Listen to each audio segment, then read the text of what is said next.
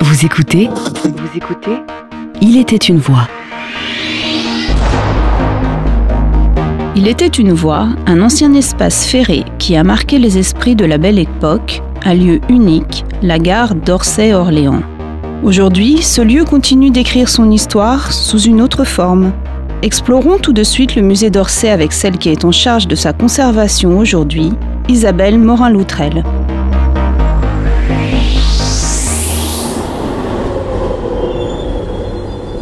Un musée dans une gare, quelle étrange idée pour comprendre, il faut faire un bond de plus d'un siècle en arrière.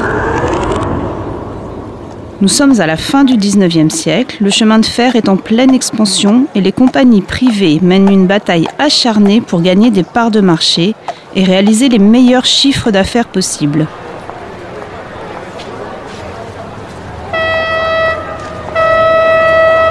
Alors nous sommes dans la nef du musée d'Orsay, qui était autrefois le lieu où arrivaient les trains les trains de la Compagnie d'Orléans.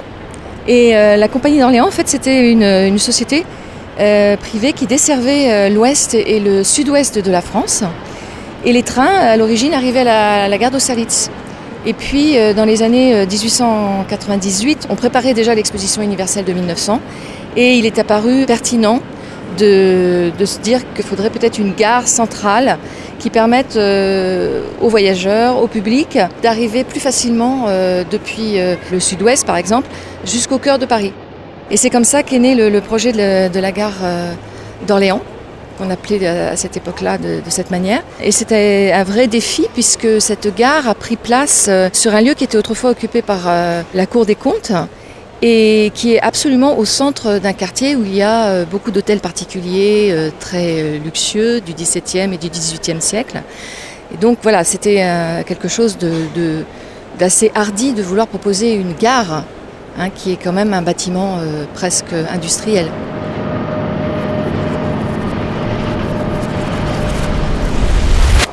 L'idée est donc de créer une nouvelle gare à deux pas du Louvre, face au Jardin des Tuileries, à proximité immédiate de nombreux ministères et de la Chambre des députés.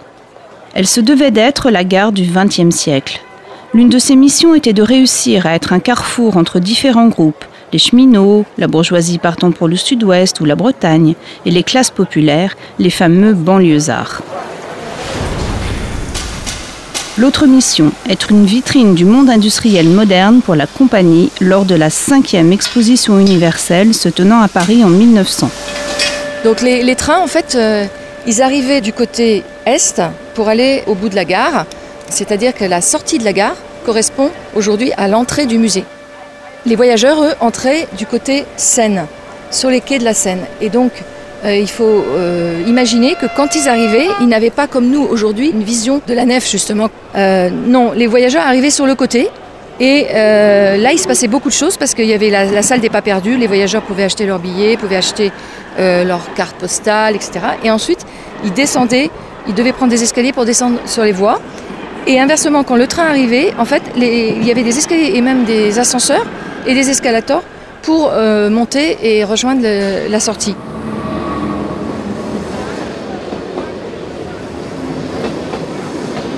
Mais il y avait également, et c'est ça qui faisait la modernité de la gare, il y avait également des tapis roulants sur lesquels euh, les employés euh, de la compagnie euh, mettaient les bagages qu'ils sortaient du train et les voyageurs allaient récupérer leurs bagages sur un, tapis roulant plat qui se trouvait aujourd'hui là où se trouve la librairie, du côté de la sortie. Et c'était tout à fait nouveau et ça se présentait, on peut dire, comme un tapis roulant, si vous voulez, que vous avez aujourd'hui dans n'importe quel aéroport pour aller récupérer votre bagage. Aujourd'hui, on peut quand même avoir une idée de cette gare parce qu'évidemment, tout le voûtement est conservé. Donc vous avez ces magnifiques euh, caissons euh, à, fleurons qui euh, sont inspirés en fait des termes romains qui permettent une décoration classique, mais la voûte elle-même, qui se termine par une verrière, permet, si vous voulez, de donner un espace absolument colossal et, prestigieux à l'endroit. Et pendant longtemps, on disait que cet espace, cette voûte très très large, c'était pour euh, que les fumées des locomotives euh, s'échappent et ne puissent pas euh, gêner les, visiteurs. Or, la deuxième modernité de la, gare, c'était qu'en fait les locomotives étaient électriques. Pour la première fois en France, on, a introduit les locomotives électriques ici. Donc cette voûte, elle n'était pas faite pour l'échappement des, fumées. Elle était faite tout simplement parce que la gare avait été construite par un, architecte, Victor Laloux, issu de l'école des beaux-arts, grand architecte euh, que l'on connaît par ce qu'il a réalisé à Tours, notamment la gare aussi, et l'hôtel de ville, et que ces références a resté des références antiques, des références classiques en fait.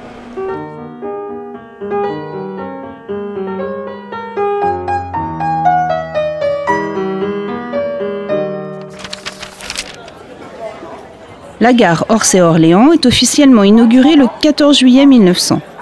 Elle est le tout premier terminus français de chemin de fer électrifié. Les voies sont souterraines, les nombreux trains restent alors invisibles pour les promeneurs des quais de Seine. Dotée de 15 voies souterraines, la gare peut théoriquement traiter un trafic de 300 trains par jour, 200 de banlieue et 100 de grandes lignes. Elle comporte aussi un hôtel. Ce qui est intéressant quand on parcourt comme ça la, nef, par exemple via la passerelle que l'on trouve à l'entrée du musée, c'est qu'on peut voir tout de suite ce qui relève de la gare d'Orsay de 1900 euh, qui est en, métal de couleur verte, que l'on peut distinguer de ce qui a été euh, ensuite aménagé dans les années 1980-86, euh, par Gariolenti en particulier, parce que le métal est brun et marron. Donc on distingue très bien ce qui relève de 1900 et ce qui relève des années donc 1980. Alors nous allons nous diriger vers l'auditorium en descendant les escaliers et lorsqu'on descendra les escaliers, on va petit à petit rejoindre le sol d'origine de la gare qu'aujourd'hui on retrouve bien évidemment dans euh, la ligne du RER-C.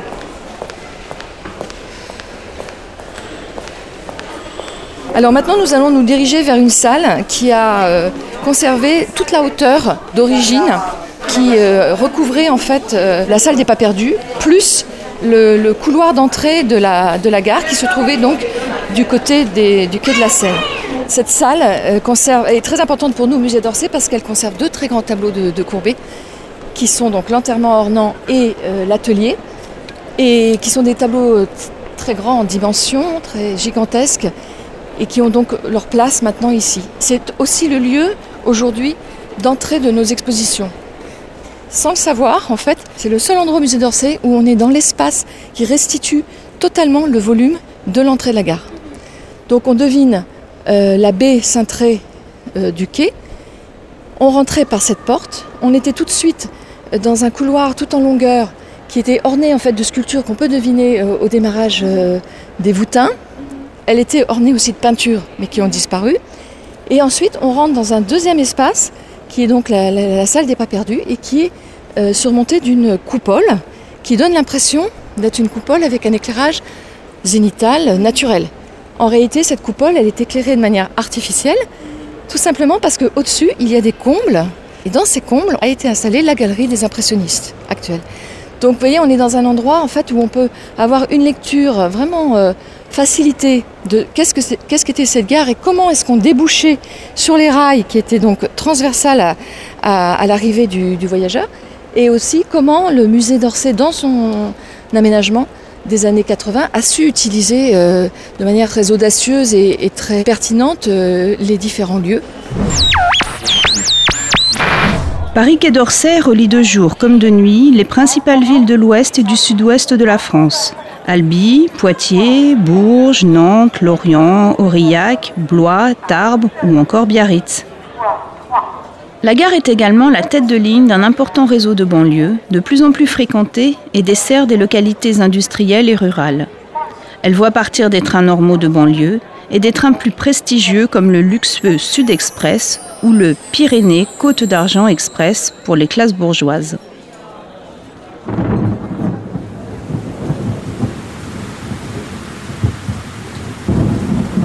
En janvier 1910, Paris est sous les eaux, c'est la crue du siècle.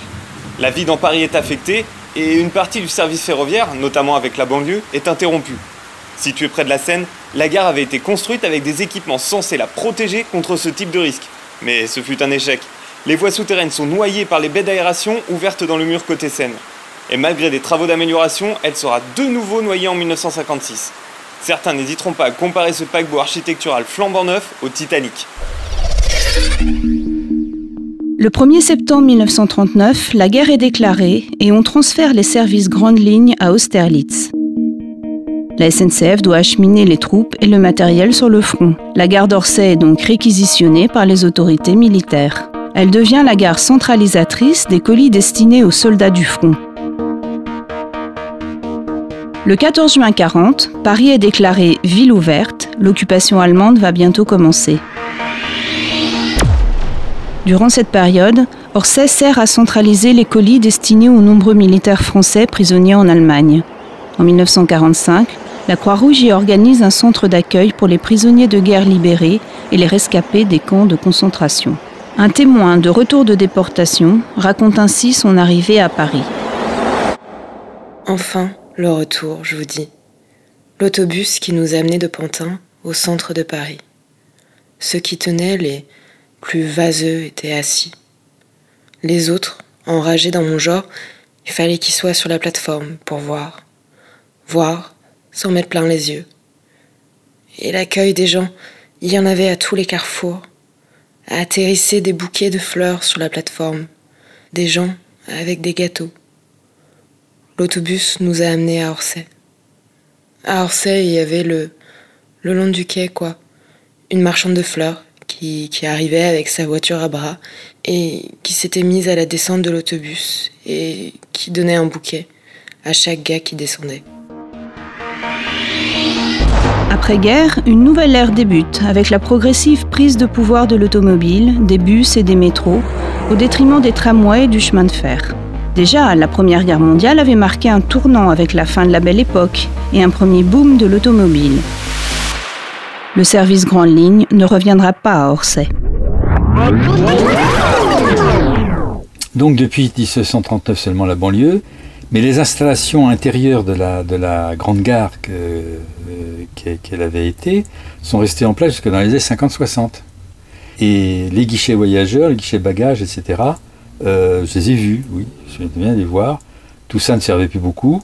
Euh, le trafic banlieue était faible parce que bon, la gare d'Orsay, euh, c'est bien, c'est quartier mais enfin, il n'y a pas énormément de clientèle à la gare d'Orsay. Les trains, qui évidemment se, dirigeaient vers euh, le sud-ouest, ils se chargeaient à partir de Saint-Michel et Austerlitz. Mais à Orsay, il n'y a pas grand monde. Hein. Le vaste bâtiment s'avère alors beaucoup trop grand. La SNCF cherche alors à s'en défaire et sa destruction paraît inéluctable. En 1971, l'autorisation est donnée de démolir la gare.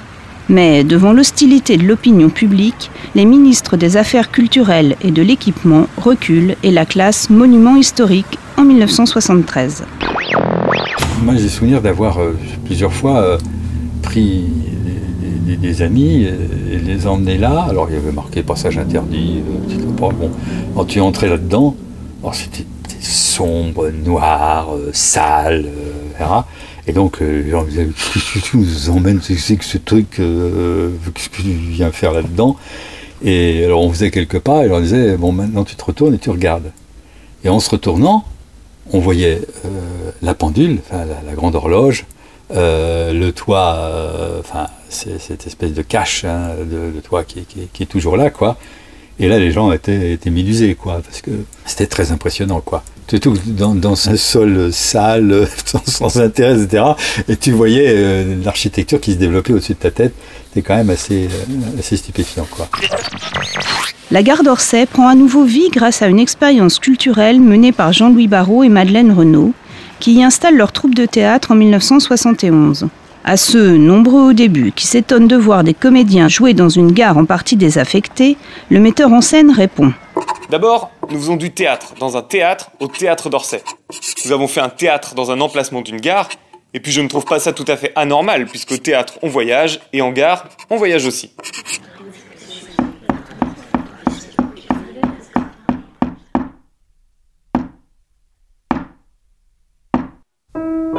La troupe prend possession un an après sa création d'un décor de 2500 mètres carrés sous une charpente de bois démontable.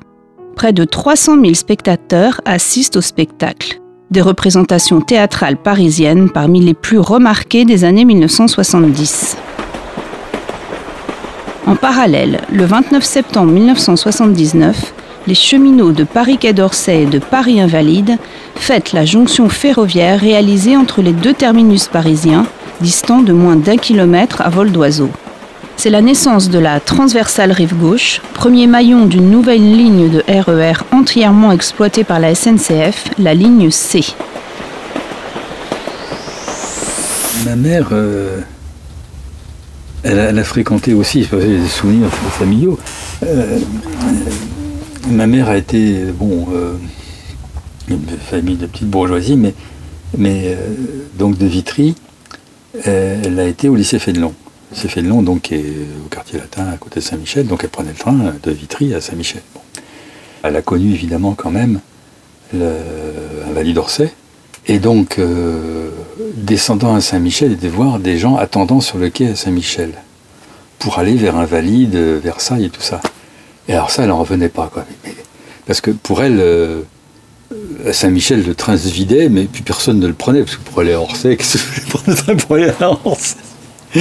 Ou des gens qui restaient, mais pourquoi ils descendent pas? Ben, Il va jusqu'à Orsay. Ah oui, mais bon, euh, mais voilà, parce que sinon, si tu veux, c'était pas... Orsay n'était pas une gare très fréquentée, encore une fois, quoi. Parce qu'il y avait que les, que, les ministères. Euh, qu'est-ce qu'il y avait d'autre? Bah, Pas grand-chose. Hein. En, dehors, des ministères, euh, quand le grand ministère, ministère des publics transports à l'époque, la défense, l'éducation nationale, il n'y a pas grand-chose d'autre hein, finalement. Cependant, devant l'avancée d'un nouveau projet pour la gare, la troupe de théâtre Barreau-Renault quitte Orsay en 1979 pour s'installer sur l'autre rive, au théâtre du Rond-Point. Des projets de reconversion fleurissent, aérogare, école d'architecture, ministère. C'est un musée qui est inauguré le 1er décembre 1986 par François Mitterrand, Valéry Giscard d'Estaing et Jacques Chirac. La réalisation de l'architecte milanaise Gaolanti ne fait pourtant pas l'unanimité. Ainsi, Janine Baron, journaliste à La Croix, décrit le rez-de-chaussée du musée en ces termes. Vu de là-haut, dans l'éblouissement des couleurs si merveilleusement liées à la lumière naturelle adoucie par les vitrages, le rez-de-chaussée, coiffé de terrasses, semble bien inutilement lourd, encombré, déjà vieilli prématurément, pompeux, prétentieux, écrasé sous ses faux airs de mausolée hautain. Les, premiers critiques euh, qui se sont exprimés sur cette euh, gare, en fait, parmi eux, certains ont, dit tout de suite que ça, l'a rappelé euh, un musée des beaux-arts. Et effectivement, la gare n'avait pas une allure de gare, à cause justement de son, parement de pierre qui, venait cacher la structure métallique. Et quelques années plus tard, au moment où on a commencé à se poser des questions sur la réutilisation de, cette gare, lorsqu'il s'est agi de la transformer en, musée, en musée du 19e siècle, tout correspondait, c'est-à-dire que le contenant pouvait permettre de mettre un contenu significatif à propos de, justement de l'histoire de l'art du XIXe siècle. C'était vraiment une, idée sensationnelle euh, de, vouloir faire revivre ce bâtiment très révélateur voilà, de, des goûts de la fin du XIXe siècle dans le milieu, si vous voulez, des beaux-arts. Et lorsqu'il s'est agi donc de, réfléchir à la réhabilitation de la gare en musée, euh, on a fait appel donc à, l'agence ACT, hein, qui a fait un énorme travail pour essayer de convaincre qu'il était possible dans cette grande nef de créer des lieux, des espaces, etc. pour euh, accrocher des, œuvres. Mais ensuite, on a fait appel euh, à l'architecte designer euh, Gawelanti, euh, qui, elle, a vraiment eu un respect extrêmement grand de la gare, puisqu'elle a installé en fait des parties, donc des cimaises par exemple pour accrocher des peintures, ou des passerelles pour faire les liens entre les lieux, qui se distinguent immédiatement des parties originales de la gare.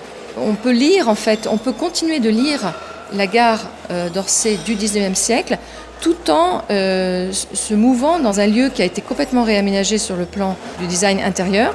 Et en même temps, euh, en regardant ce qu'a fait Gaolanti, on peut considérer que c'est quasiment réversible. C'est pas tout à fait le cas, bien évidemment, parce qu'elle a utilisé des matériaux qui font qu'aujourd'hui, on n'imagine pas que certains murs puissent disparaître comme ça. Mais à l'œil, en tout cas, c'est réversible l'œil peut absolument restituer les volumes de la gare. Voilà, donc on peut dire que c'est une vraie réussite, euh, cette transformation de gare en musée, en partie parce qu'il y a toujours eu, de la part des, architectes qui ont travaillé dans cette gare, un très grand respect du bâti, de la construction de, de Victor Laloux.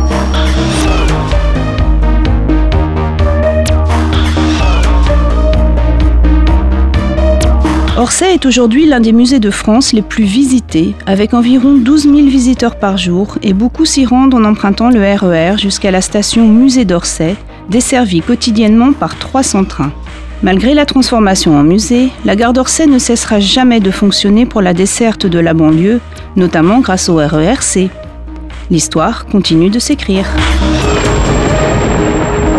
Vous venez d'écouter Il était une voix, des lieux de voyage devenus des lieux de destination. Un podcast produit par l'association Rail et Histoire et Grande Contrôle.